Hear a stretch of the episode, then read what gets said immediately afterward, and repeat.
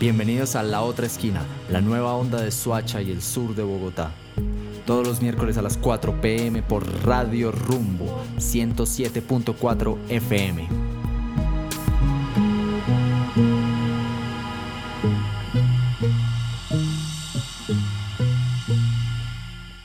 Amigos, amigas, ¿cómo están? Bienvenidos a La Otra Esquina Radio, la nueva onda de Suacha y el sur de Bogotá.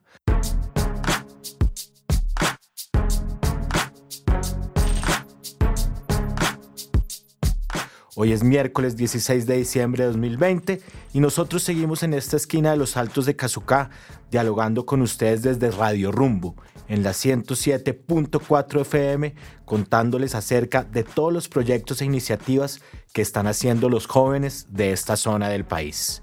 Karen, Chris, ¿cómo les va? Hoy comienzan las novenas, llegamos a nuestro último programa del año y bueno, la verdad siento que hemos aprendido y hemos disfrutado mucho desde acá desde la otra esquina radio.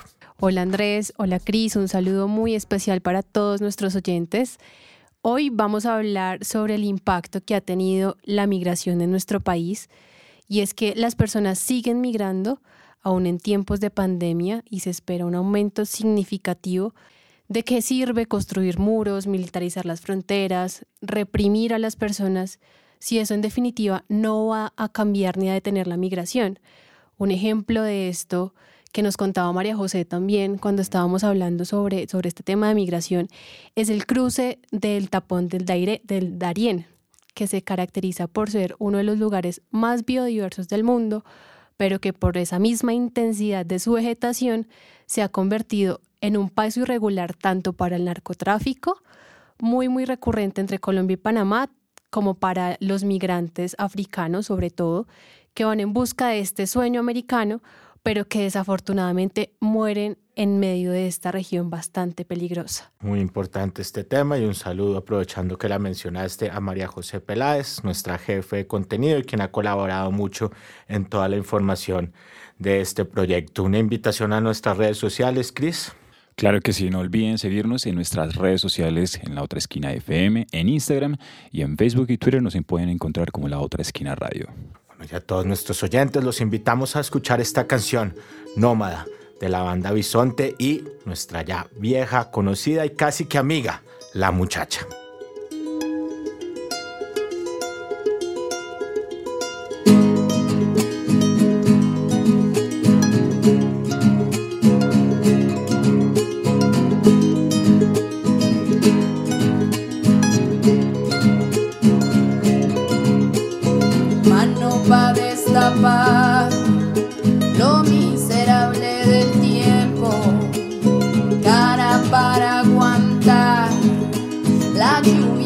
pavimento, ojos para descubrir lo que chuza el sentimiento, ranchas lo que no tengo, si fuerza para seguir.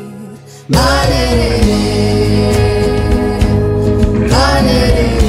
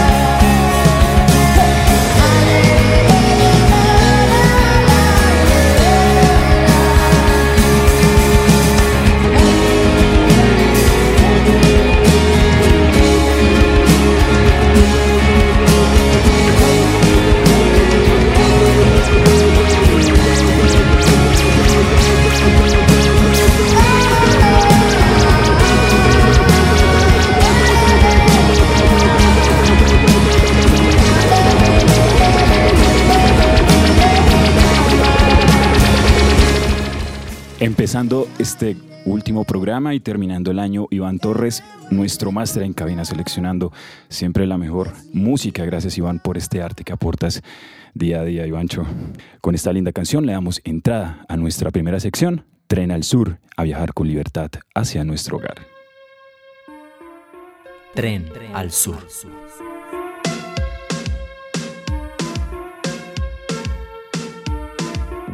Bueno, nuestro primer invitado de hoy tiene una historia tan paradójica y valiente que, como dice la escritora María Colasanti, quisiera haberla escrito yo, pero, pero no, no pertenece a la ficción.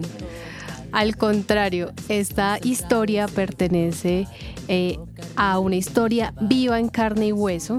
Marino Rivera era profesor de un colegio en el departamento del Caquetá cuando las FARC empezaron a imponer vacunas para permitir su funcionamiento.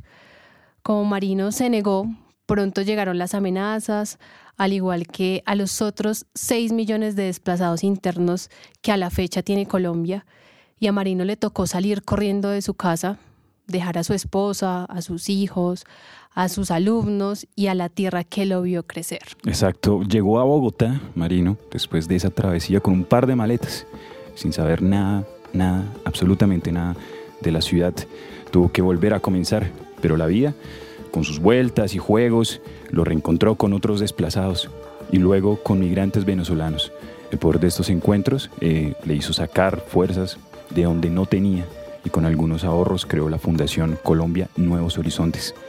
Pero bueno, no te quitamos más la palabra para que seas tú el que nos sigas contando. ¿Cómo te va Marino? Bienvenido a la otra esquina, gracias por acompañarnos. Gracias por esta invitación.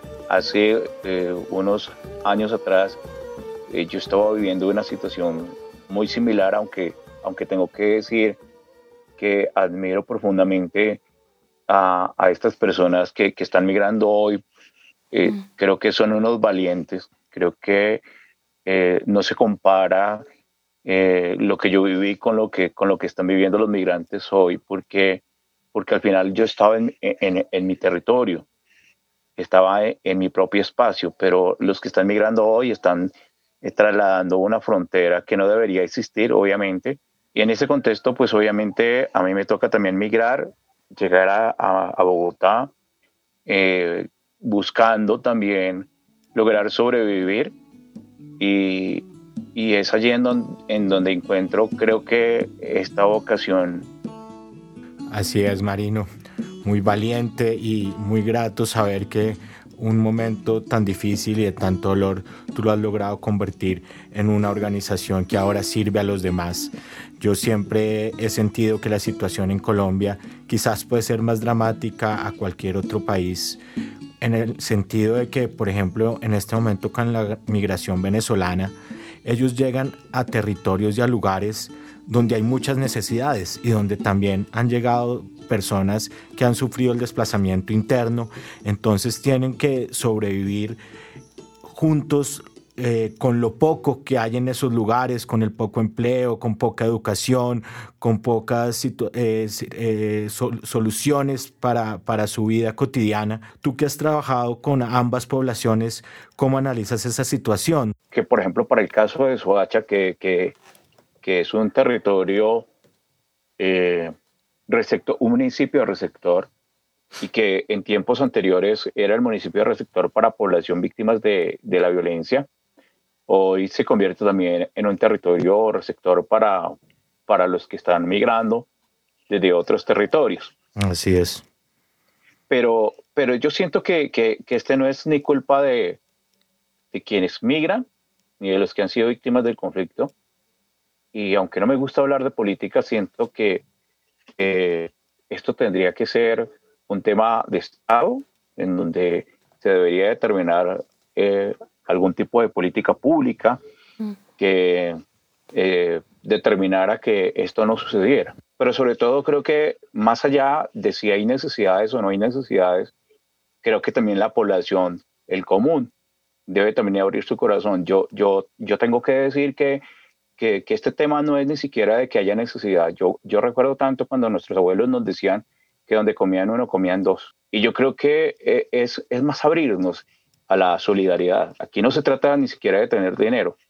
Yo creo que aquí se trata de tener solidaridad, de ser generosos, porque uno encuentra que hace un tiempo eh, la, la, razón la problemática de, de Soacha, la inseguridad de Soacha, el desempleo de Soacha, eh, el tema del vandalismo y todas las cosas se los, se los acuñaban a las víctimas de la violencia. Hoy se los están diciendo que son las personas que están migrando de otro territorio. Eh, y tengo que decir también que duele mucho cuando, siendo nosotros un país migrante con una migración interna muy grande, eh, y, sabiendo lo que implica abandonar todo un territorio, a veces nos volvemos indolentes. Realmente eso, e, eso, eso creo que es lo que más duele. Así es, Marino, y totalmente de acuerdo contigo y nosotros desde acá, desde la otra esquina radio, porque los medios de comunicación también tienen que aportar en ese sentido, le hemos dicho a los migrantes, a nuestros hermanos venezolanos, que esta es su casa, que esta es su patria y que acá estamos dispuestos también para ayudarlos en todo lo que necesiten. Hemos venido haciendo campañas con aliados y amigos de la otra esquina radio, como el programa para las alianzas de la reconciliación de USAID y Acdivoca, quien quienes piensan como nosotros y quienes también están dispuestos a apoyar a la población venezolana. Así es, Bies. Este es Marino Rivera, un valiente, un héroe de su historia y de muchos migrantes y desplazados hablando con nosotros en la otra esquina radio. Y aquí con ustedes un tema que es para ponerse la mano en el corazón y sentir con la letra de Raimar Perdomo, el alma del pueblo venezolano. Esto es Me Fui, himno de los migrantes de Venezuela 2016. Obligaba mis ojos a no ver la realidad, creando excusas para no escuchar. Yo me escudaba, no reaccionaba pero tarde temprano me tenía que marchar y mi madre me ayudó, al vacío me lanzó, me dijo mi negrita con buena intención, pues soy tu madre y quiero verte volar alto y no lo harás. Si te tengo entre mis brazos y yo decía, ¿cómo carajo se hace esto? Dejar mi casa, mi familia, mis afectos, dejar mi tierra y mis amigos, porque no todos se vienen conmigo y yo lloré grité y pataleé, pero la vida me lo hizo entender. Y agarré mi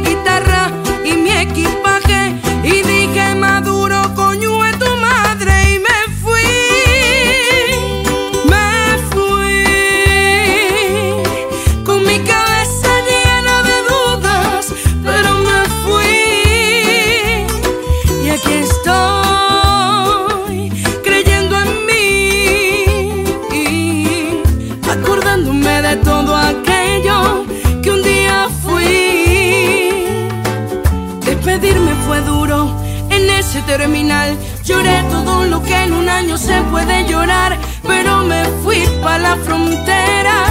Espérense que ahora es que comienza mi odisea. Me robaron una maleta, me llevaron, me quedé con la plata porque la tenía en la mano. Seguí para adelante, para atrás no vuelvo. Si Dios me puso esto porque yo puedo con esto y así seguí haciendo escala noche. Crucé cuatro países en cinco días, corriendo el trote, comiendo poquito, hablando poco llorando bajito, pero llegué. Como lo deben saber todos, pues esto se regó de cualquier modo. No sé si por ahora, no sé si para siempre, no sé si esto es poquito, para mí fue suficiente. Me fui.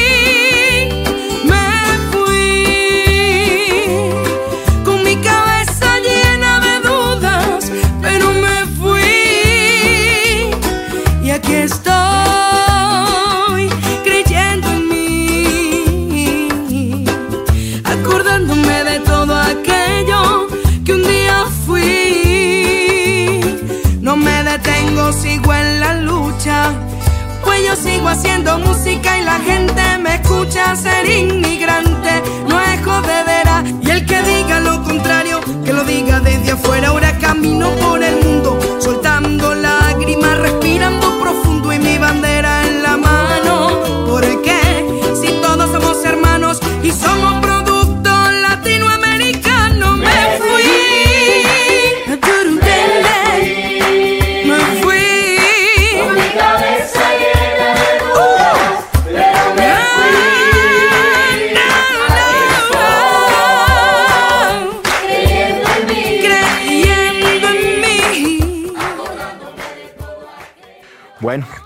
También por acá, hoy en la otra esquina radio, nos acompaña nada más y nada menos que Elena Maleno, una de las defensoras de derechos humanos más influyentes de la última década.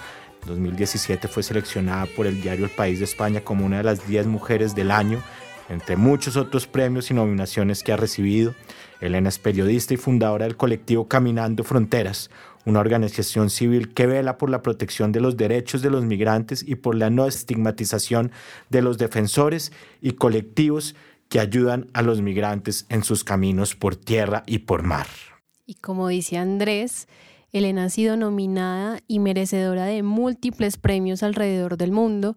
Elena ha recorrido trochas, mares y cielos, alzando la voz contra las políticas migratorias que ocasionan el naufragio de cientos de personas y las violencias, especialmente contra las mujeres y niños, tal y como, como deja ver en su libro Mujer de Frontera. Defender el derecho a la vida no es un delito. Estamos felices de tener hoy a Elena, quien ahora vive en Marruecos, desde donde sigue poniendo la cara junto a los demás miembros de Caminando Fronteras, al lado de quienes por las violencias de sus propias tierras y de las otras quedan a la deriva en la desazón migratoria. Elena, un gusto tenerte hoy en la otra esquina radio. Es una pregunta amplia y larga, pero en tu trabajo de defensora de derechos humanos, ¿cuál ha sido tu mayor reflexión hasta el momento y qué podemos nosotros aprender de la labor que han hecho ustedes? Bueno, primero agradecer que me hayáis invitado. Es un placer tejer redes y tejer luchas em, eh, de los dos lados del Atlántico y de distintas fronteras, porque al final la persecución, las violencias, pero también las resistencias y las resiliencias de los compañeros y compañeras valientes eh, que son expulsadas de sus territorios em, se parecen y se pueden diseñar eh, caminos conjuntos. ¿no? Para mí, la reflexión más importante de este tiempo ha sido el saber que no es lo que nos cuentan. Siempre nos cuentan como que eh, las políticas se hacen para, para frenar la migración. Es mentira. Los primeros interesados en este movimiento de personas, en las muertes y en el sufrimiento de determinadas comunidades es el propio sistema. El propio sistema eh, hace políticas perversas para mantener lo que nosotras llamamos una guerra de baja intensidad en las fronteras, mm, mm, guerra que está siendo apoyada en el caso de, mm, eh, de por ejemplo, en Europa, por empresas eh, de venta de armamento europeas que han encontrado en el control del movimiento uno de los grandes negocios del siglo XXI. Es decir, que no nos engañen, todas esas políticas racistas son políticas em, de muerte, que, un pensador camerunés, Achille Mbembe, llama necropolítica. Necropolítica significa que hay determinadas comunidades que sus muertes o el sufrimiento de sus cuerpos da dinero al sistema. Y por lo tanto, ahí tenemos que poner el acento. ¿Quién se está beneficiando de todo ese sufrimiento, de ese control del movimiento, de la expulsión de los compañeros y compañeras de sus territorios y después de ese freno a través de esas políticas migratorias que dañan tanto? ¿no? Elena, a propósito de esta necropolítica, eh, de lo que hablamos, de las políticas fronterizas en España, hay un informe eh, que se llama La vida en la necrofrontera. Hicieron ustedes una valiente y cruda denuncia hacia estas políticas fronterizas de España y en varios países alrededor del mundo. En él intentaron en primera persona eh, recuperar la memoria de cerca de un millar de personas muertas o desaparecidas en su intento de llegar a España. 70 naufragios entre 2018 y 2019, cerca de 1.020 víctimas, dos embarcaciones desaparecidas, son solo algunas de las tantas otras cifras que ustedes dan en el informe. Y, me gustaría preguntarte, Elena, ¿Qué hacer con estas murallas, con, las políticas de persecución a quienes quieren ayudar a los migrantes? ¿Cómo salimos? Salimos creando una memoria de lo que está sucediendo. Salimos em, eh, creando organizaciones y apoyando a las familias a que busquen a las personas muertas y desaparecidas.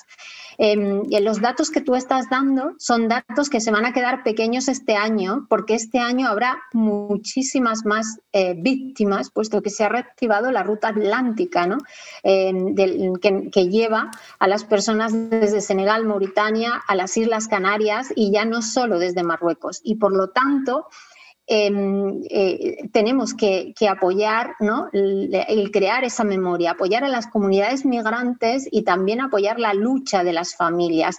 Hay algo perverso que hace en todas las fronteras la necropolítica, no es solo quitar la vida, sino no reconocer la muerte, porque no reconocer la muerte quiere decir que no tienes un victimario ¿no? que ha causado esas muertes. No reconocer la muerte es el daño más terrible que se le puede hacer a una persona que ha existido. ¿no? El ser humano se reconoce en la muerte, en los enterramientos, en, poder ¿no? Eh, hacer un duelo. Y eso se, se le niega a las familias cuando se hacen desaparecer incluso los cuerpos. Y yo creo que Em, que ustedes también en aquella zona saben mucho de lo que es mm. buscar a un desaparecido y, lo, y el impacto que eso tiene no solo en las familias, sino en las comunidades. Y por lo tanto, eh, lo que tenemos que hacer es em, apoyar esas estrategias de resistencia que vienen de las personas que se mueven y también de esas estrategias que vienen de las familias y ponerlas a ellos y a ellas eh, en primer plano ¿no? de la lucha y estar como acompañantes ¿no? y, de, de esas luchas que ya están, que ya existen, pero que son calladas. Y con, esa, con esta premisa quería decir que también las mujeres y las niñas siempre corren un mayor riesgo en este flujo migratorio, porque además son mujeres empobrecidas, racializadas, discriminadas por distintas ideologías y prácticas de exclusión. Elena, ¿de qué manera ahí particularmente se materializan todo este tipo de violencias? Bueno, eh, Tú hablabas antes muy bien de, toda la esclavitud, ¿no? O sea, porque los cuerpos, eh, hablo de cuerpos porque así los considera el sistema, que no mueren, eh, después cuando llegan a destino ah, pasan a vivir situaciones de servidumbre o de esclavitud, ¿no? El propio sistema les empuja a estar eh, años en una situación administrativa irregular donde pueden ser explotados fácilmente, ¿no? Y explotadas. Y una de las explotaciones eh, más fuertes, una de, las demandas más fuertes que tiene Europa son mujeres para el tema de, de explotación sexual en redes de trata. Claro, mujeres expulsadas de sus territorios, que no, donde territorios muy terriblemente empobrecidas, donde hay muchísima violencia y donde la propia redes de trata se convierte en una estrategia migratoria. ¿no? Estamos hablando de zonas donde la trata es endémica. Mm, pasa cuando hablamos de endémica, hablamos de que eh, parte de la riqueza que tiene esa zona viene de, la explotación de los cuerpos de las mujeres. Eso lo veis también en vuestro territorio, ¿no? Por ejemplo, en la zona de Pereira, que durante mucho tiempo ha expulsado mujeres hacia, hacia lugares como Japón, como el Estado español durante unas décadas, Japón, Yakarta, ¿no? Para la explotación sexual, lo vemos en Camboya. Entonces, la trata forma parte de ese sistema de esclavitud y de ese sistema de muerte. Por ejemplo, aquí eh, nosotras hicimos una investigación y las mujeres hablaban de la normalización de la violencia sexual como una forma de supervivencia. Si no asumes que la violencia sexual es un, es un precio a pagar en el trayecto migratorio no puedes abordar el trayecto migratorio y las mujeres migrantes eh, normalizan y ponen medios contra esa violencia sexual, por ejemplo, inyectándose em, eh, eh, con las inyecciones estas para no tener bebés em, durante tres meses antes de salir al camino porque saben que seguramente serán violadas y pueden quedarse embarazadas. Qué compleja esta situación de la que nos está hablando Elena, compleja situación que también estamos viviendo en Colombia, pero afortunadamente hay personas como Elena Maleno y como Marino Rivera. Muchas gracias por habernos acompañado en el programa de hoy. Esperamos poder volver a hablar con ustedes pronto. Queremos leerlos, queremos seguir en contacto con ustedes y vamos a oír esta canción de los Tigres del Norte, La Jaula de Oro, para seguir acá en la otra esquina radio. Diez años pasaron ya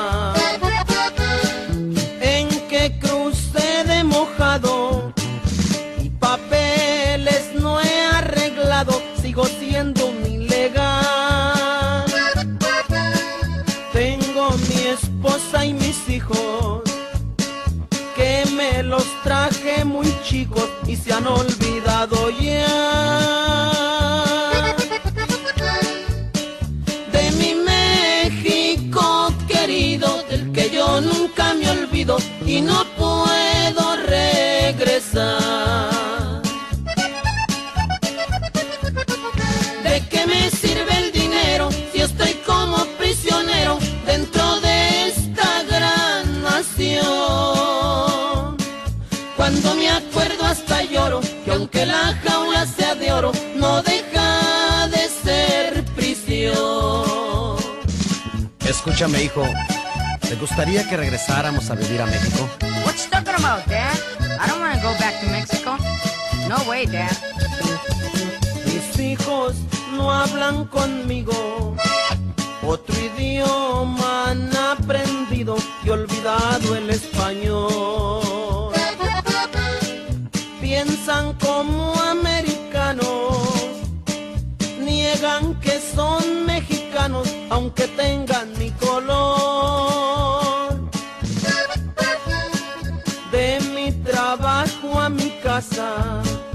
yo no sé lo que me pasa, que aunque soy hombre de hogar,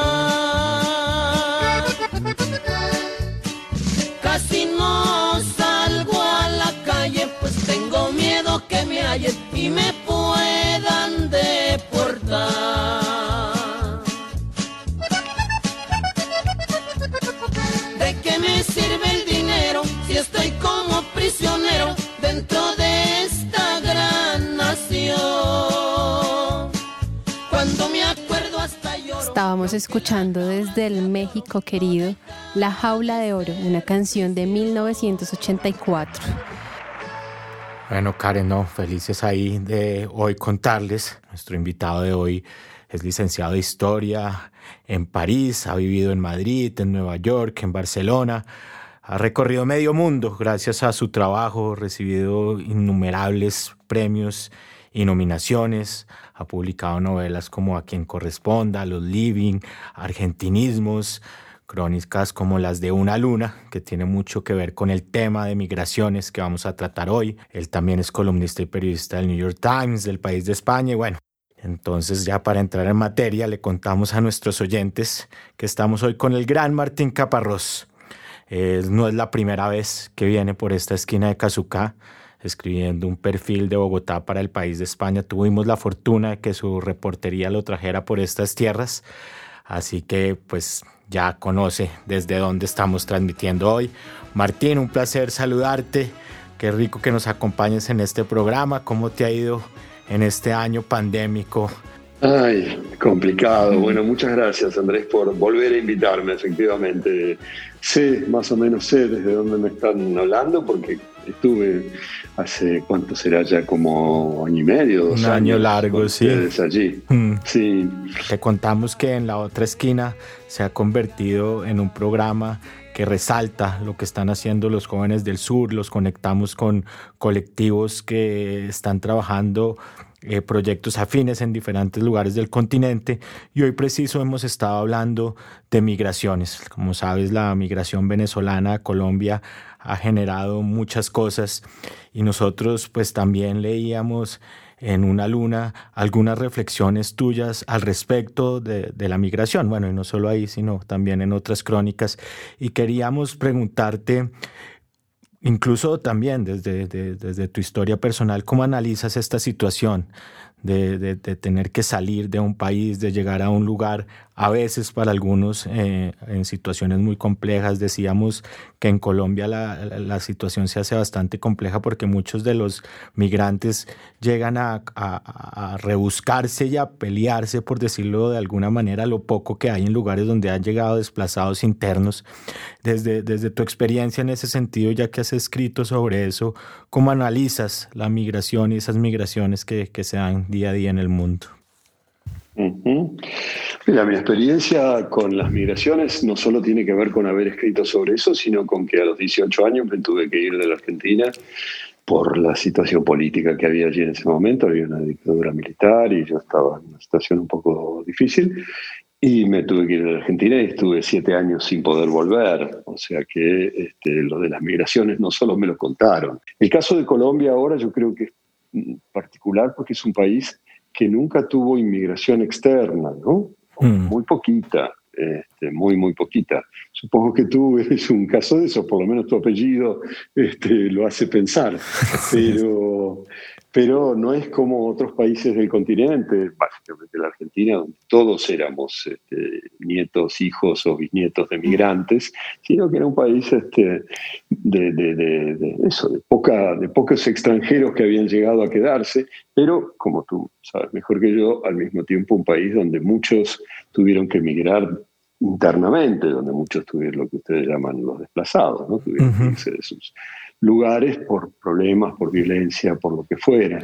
Creo que después, cuando empezaron a llegar eh, los migrantes venezolanos hace, ¿cuánto será? Cuatro o cinco años, eh, hubo esa reacción que a mí es la que más me apena en el tema de las migraciones, que, son, que es esa reacción un poco, ¿cómo llamarla? Patriotera, digamos, nacionalista, de decir los nuestros son buenos, este, los malos son los que vienen de afuera. Creo que eso es, eh, es, triste y al mismo tiempo es fácil, ¿no? Es fácil echarle la culpa de las cosas a los que supuestamente vienen de afuera. Yo las últimas veces que estuve en Bogotá notaba un poco eso, ¿no? Cómo se acusaba a los venezolanos de, una cantidad de males que era, insisto, fácil eh, atribuirles a ellos. No, totalmente de acuerdo. Y nosotros desde, desde la otra esquina hemos tratado de promover, eh, abrirles las puertas a los hermanos venezolanos, eh, decirles que estamos seguros que hay espacio para ellos y que definitivamente, como tú lo dices, se termine ese estigma y esa culpabilidad y esa búsqueda de encontrarnos un enemigo para justificar los males que nosotros hacemos. Que es que alguien que migra es alguien que necesita buscar su, subsistencia o, alguna mejora para su vida en otro lado. Nadie se va por gusto por, o por, ah, les voy a sacar a los otros lo que tienen. Quiero decir, cuando uno se va, en general, irse de su lugar, de su país, de sus afectos, es siempre una decisión dolorosa y cuando uno la toma es porque siente que no tiene muchas otras opciones. Sí, personas a las que se les definitivamente se les han terminado las opciones y, la situación cómo será de, compleja y en este caso volviendo a Venezuela y Colombia que tienes que partir de tienes que buscar futuro en un lugar que no está muy bien. Bueno, con Martín Caparrós vamos a ir a esta sección que se llama Las Tres Esquinas, donde hacemos una cartografía de Suacha y el sur de Bogotá y también para que Martín nos cuente cuál es su esquina favorita.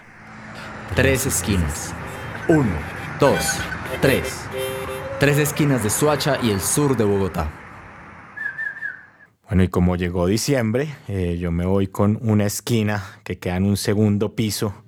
En la primera de mayo es uno de los salones de salsa que más me gusta en Bogotá. Es el Panteón de la Salsa. Está ubicado en la primera de mayo con 6994 hay a veces salsa en vivo, a veces unas super colecciones del DJ permanente. Así que recomendadísimo Cristian y Karen para que vayan a echar paso ahí en esta esquina de Cuadrapicha en la primera de mayo. Ahí vamos a estar. El modelo de transporte público de los visitaxis hace parte de esta economía local que en Suacha, aunque no está formalizado, ayuda a miles de suachunos día a día es así como en la carrera tercera con calle 31 nos encontramos con una esquina donde usted puede encontrar un colectivo entero de visitaxis listos para llevarlo a su hogar o cualquiera que sea su punto de destino. Por tan solo dos mil o tres mil pesitos ahí hago la promoción de una vez. Este modelo de transporte, les cuento, es la única forma de empleo que, encuentras, que encuentran muchos de los migrantes venezolanos que llegan a esta zona del país. Bueno, yo sigo con mis espacios culturales y artísticos esta esquina es muy reconocida en el sur de Bogotá porque hace parte de un proceso sobre recuperación del espacio comunitario y tuvo una fuerte incidencia vecinal. Este es un lugar muy especial y se ha convertido en escenario de encuentro para talleres, conversatorios, proyecciones, exposiciones que tanta falta le hacían a este territorio y está abierto a todo tipo de personas en el barrio Ciudad de Cali, en la localidad de Kennedy, El Trébol, así se llama, está ubicado en la esquina de la calle 42 Sur, número 85 de 00. Este proyecto arquitectónico y comunal fue creado hace cinco años por este parche que ya lo hemos venido citando insistentemente acá en esta sección y es el de arquitectura expandida, que tenemos que tenerlo también pronto aquí como invitado. Muy buena esquina, Karen, y así seguimos haciendo una cartografía por las esquinas de Suacha y el sur de Bogotá. Así seguimos conectados en este el programa La Otra Esquina, relatando semana a semana esas esquinas de nuestro sur, haciendo una cartografía alternativa del sur de Bogotá y de Suacha. Martín, es momento de ponerte una tarea no tan fácil de todas esas esquinas del mundo por las que has estado. Eh, ¿Quieres compartirnos una especial? La primera que se me cruza por la cabeza y da un poco de vergüenza, me estoy poniendo muy tanguero, es la esquina de, mi casa de Buenos Aires, de donde, de donde viví desde los, qué sé yo, los 7, 8 años y, después yo me fui, pero mi madre siguió allí, yo volvía cuando podía y, y, allí seguía, estuvo como 40 años vivió mi madre en esa casa, después se mudó, pero sigue siendo la esquina a la que voy sin falta cuando, cuando voy a Buenos Aires y es una esquina que su gran característica es que eh, está el edificio donde vivíamos nosotros, que es un edificio quizás de 1920 o por ahí, de estos edificios afrancesados que hacían en Buenos Aires en esa época, eh, y que está en la esquina, pero lo raro es que cruzando la calle, una calle relativamente angosta, lo que hay del otro lado, la otra acera, no, es, no son más casas, sino el Jardín Zoológico de Buenos Aires. Ah, Entonces, desde, eh, desde el balcón de, de, los cuartos de, nuestra casa, el quinto piso, el último piso, eh, lo que se veía eran los leones, los elefantes este, y todo tipo de animales, y de hecho yo pasé mi adolescencia escuchando unos rugidos salvajes. No, por Dios. y yo imaginaba, optimista, adolescente, con las hormonas un poco desatadas, que era el león este, entreteniéndose con la leona. no, se estaba, estaba desperezando. Eso es una gran esquina, Martín, además siempre narrada con esa manera de, de cronista. Y Seguimos acá conectados en la otra esquina radio, hoy con Martín Caparrós y con él vamos a analizar esta historia que nos trae la sección Aguante la Paz Podcast. Aguante la Paz Podcast. Porque la juventud es una época innegociable de la vida. Bueno, la historia de hoy que es la última de este año, pero que vamos a cerrar con broche de oro, está rodeada de dolor, de anhelo, pero también de mucha música, de amistad y de arte urbano. Andy Casañas, un joven migrante venezolano precisamente, atravesó el portón de la frontera hace dos años en busca de mejores oportunidades profesionales y personales. Empezó de cero, como a muchos nos ha tocado cuando migramos, dejando en su país natal a su pequeña familia, y hoy después de tanto andar vive en Cúcuta, con tres de sus amigos viajeros, sus hermanos de camino, como él les dice, los panas, quienes por cosas de la vida terminaron participando en uno de los proyectos más resignificativos para la población migrante y retornada en este departamento del norte de Santander, llamado Mi Ciudad Frontera, una iniciativa desarrollada por el parche de la Quinta con Quinta Crew. Y con este Aguante la Paz podcast nos despedimos de un año marcado con la pandemia, por la migración, por tantas violencias, pero también por quienes siempre hacen un esfuerzo porque las, las cosas mejoren, porque la juventud resista y porque la paz aguante. Entonces escuchemos.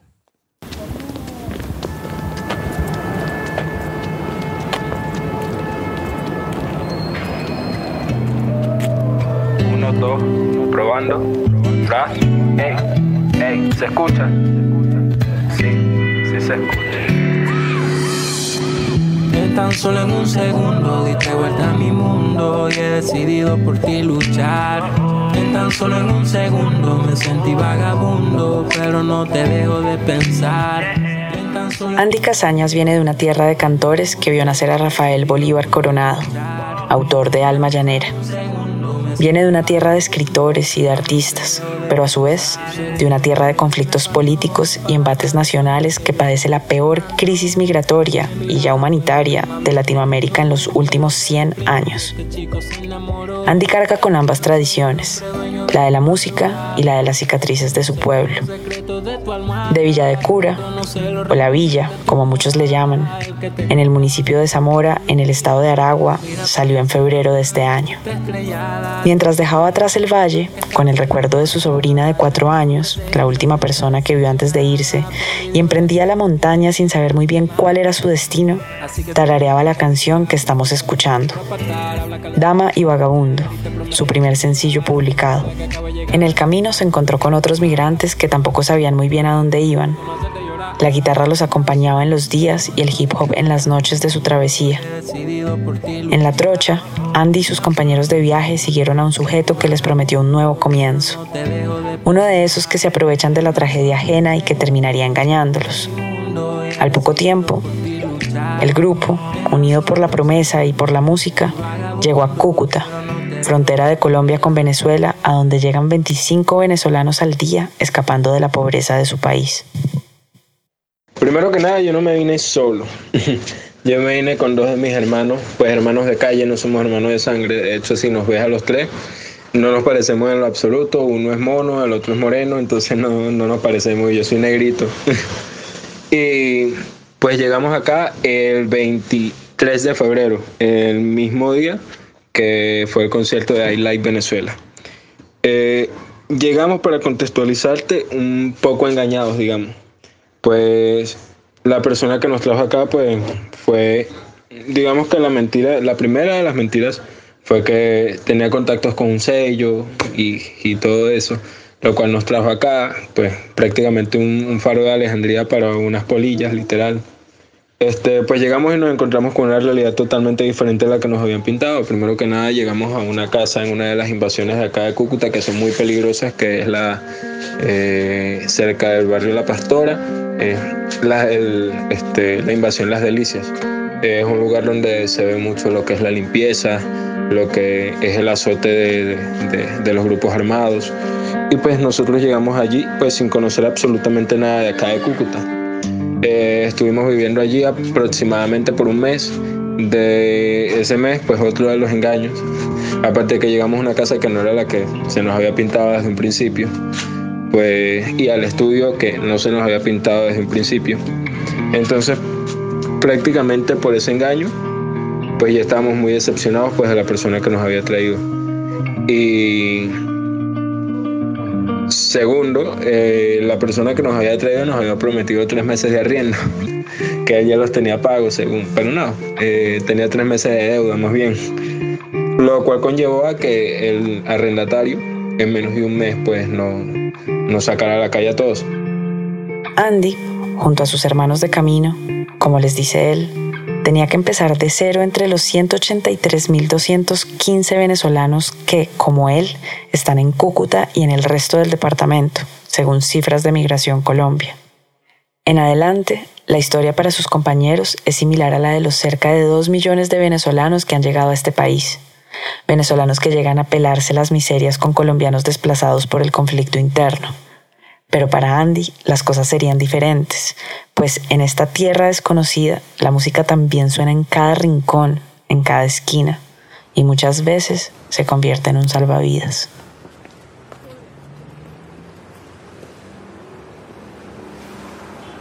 Hasta que un día, pues, encontramos cantantes callejeros. Y nos dijimos, oye, ¿por qué nosotros no hacemos esto? Pues yo tenía un cuatro en ese entonces. que es un instrumento venezolano de cuatro cuerdas, muy parecido al ukelele, pero es más grande y con una afinación diferente. Y pues nosotros en ese instante pues empezamos a cantar en la calle, mi hermano Nico y yo, que somos los que cantamos, porque el otro es muy bonito y todo, pero no canta. Y pues así fuimos comenzando a, a encontrar una manera diferente de ganarnos la vida acá en Cúcuta. Con la música marcando el paso vinieron conciertos, eventos y talleres que les ayudaban a sobrevivir, a traer algo de lo que habían dejado en su tierra.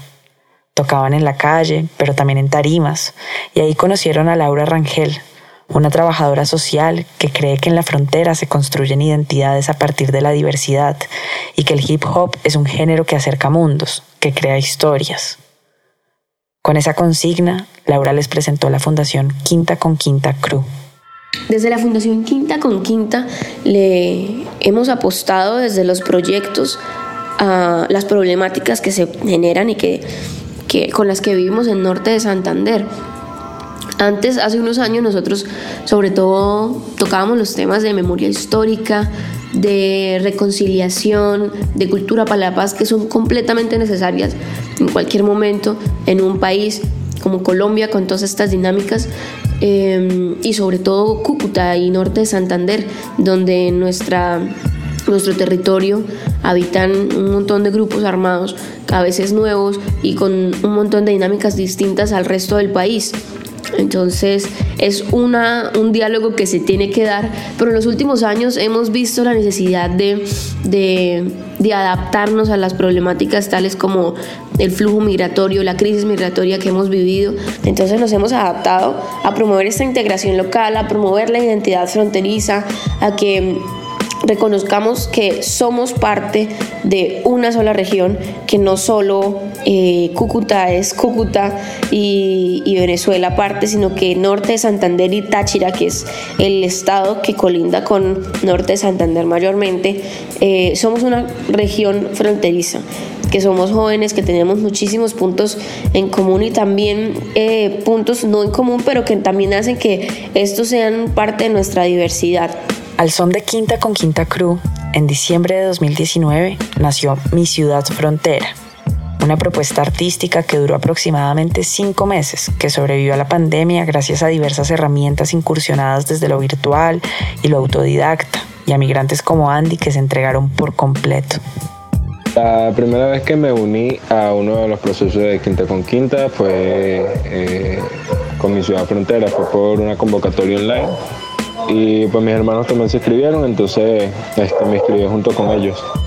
Y pues súper bacano, conocimos muchísimos chicos de diferentes partes de la frontera, de Tibú, de Los Patios, de Villa de Rosario, diferentes partes y otros lados que no había visitado de aquí mismo de Cúcuta. Y pues eh, yo formé parte del semillero musical, en el que era guiado por, por la siembra este, la parte de técnica vocal y todo eso, y ya tenía conocimiento. Desde entonces, esa Cúcuta del exilio se llenó de música y de arte, porque a pesar de que el conflicto interno se ha recrudecido en el país, Andy encontró en Quinta con Quinta un grupo dispuesto a hacerle frente a la indiferencia, a la violencia. Porque en un mundo que reclama murallas, Quinta con Quinta grita arte, grita música, grita territorios unidos, juventud, porque por cada muralla habrá cientos construyendo puentes. Ese era Aguante la Paz Podcast. Martín, perdón tenerte tanto tiempo al otro lado de la línea. Este podcast lo que busca es recordar sucesos que han afectado el conflicto social interno en Colombia, pero como premisa contar que hay colectivos también trabajando para que esto no se repita. Martín, eh, muchas gracias por volver por acá, por Cazucá, por volver por el sur, por compartir con nosotros, por siempre estar pendiente de lo que pasa con tiempo de juego y ahora con la otra esquina radio, ya por estos días de desear feliz Navidad y feliz año y, y qué delicia y qué rico haber estado hoy contigo en el programa. Al contrario, ¿eh? gracias a ustedes y espero que, bueno, pandemia mediante, poder estar de verdad un día de estos en Cazucá y, y este, que me conviden algo ahí en la panadería. Así será. Ese era Martín Caparrós, uno de los mejores, si no el mejor cronista y escritor de Latinoamérica. Hoy en la otra esquina radio, Cris Karen, así llegamos al final de nuestro último programa del año. Creo que ha sido una etapa maravillosa de mucho aprendizaje y en la que de verdad nos sentimos muy orgullosos de poder traer invitados de la talla de Martín Caparrós. Que a pesar de toda esta coyuntura desastrosa, también nos vamos muy felices de, todo este momento y, y, toda esta transición de aprendizajes, como lo dice Andrés. Un abrazo, Martín, muchas gracias por acompañarnos y nos vamos, nos despedimos con este programazo de fin de año. Así es, no sin antes recomendarles una lectura, linchamos la última columna de Martín Caparrós, una reflexión introspectiva como sociedad sobre esos viejos valores desde los que, como ilustraría Michel Foucault, vigilamos y castigamos. Así cerramos este programa. Feliz Navidad, feliz año a todos nuestros amigos y también a todos los venezolanos. Les deseamos una feliz Navidad y un feliz año nuevo desde acá, desde la otra esquina radio. thank